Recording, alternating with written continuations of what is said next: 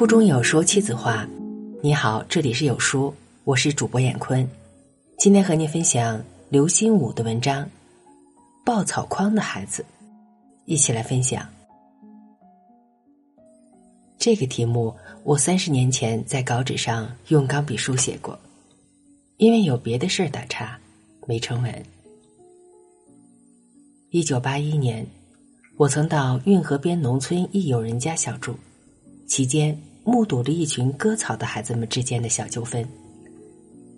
那群孩子里，有个孩子割草割的最多，其余的孩子免不了边割边玩，独他只顾割草。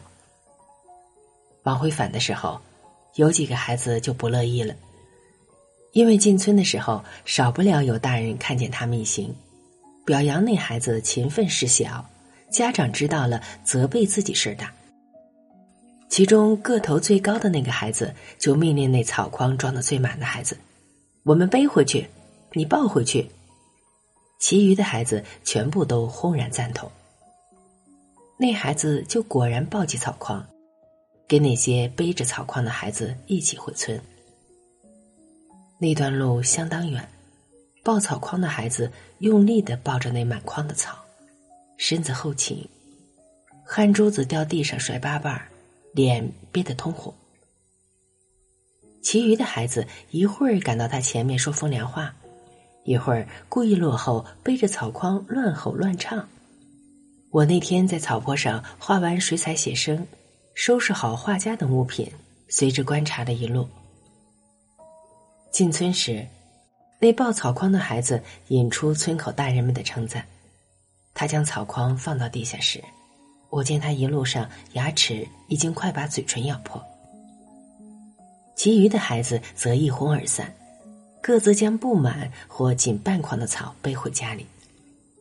我当晚就跟留住的朋友说：“我要写篇散文。”抱草筐的孩子，赞颂那孩子的韧性和耐力，而且预言这孩子今后必定比其余那些孩子出息大，嚼得菜根，百事可成。也无妨说成抱得草筐，百事可成了。这篇散文那时未能写成，今天却在电脑上用键盘敲击出来。我三十年来写的小说多是都市生活，这个素材一直没有利用进去。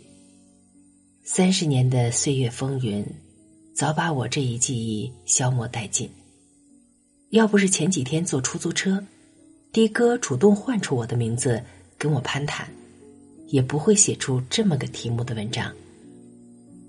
的哥当然是从电视讲座节目里跟我先重逢的。他提起当年我在运河边画水彩画的情景。那时他们几个割草的孩子还凑到我身边围观，挡住了光线，我让他们散开，别来打扰。他说那时就听学校里的老师提到我的名字，一直记住没有忘。以后在晚报上见到署这个名字的文章，就觉得是熟人，愿意细细。他讲起那天一群孩子里只有一个是抱着草筐回村的，我就端详他，难道他就是那个抱草筐的孩子？当年十来岁，如今四十郎当岁，不惑之年了。他看出我的眼神，笑了。我不是抱筐的，我是背筐的，是我挑头逼他抱回去的。我不由叹道。你就是那个个头最高的坏小子啊！他嘿嘿的笑，正是洒家。我不免问起那抱草筐的孩子，一定大有出息了吧？他叹口气说：“唉，您绝对想不到，我们那一群里，独他混的最糟。前两年陷入传销陷阱，让人勾引到外地，差点回不来家。”这阵子又赌博成瘾，你想象得到吗？您说，他原来品质比我们都好，怎么长大成人以后倒混不出个样呢？我们这些坏小子，虽说没有当官的发大财的，总还都有了份比较稳定的营生，过上了比他健康安全的生活。您学问大，您给解释解释，可别拿“人都是会变的”那样的淡化来忽悠我啊！他把我送到目的地，我也答不出来，只是发愣。他留下手机号码，希望我以后还坐他的车。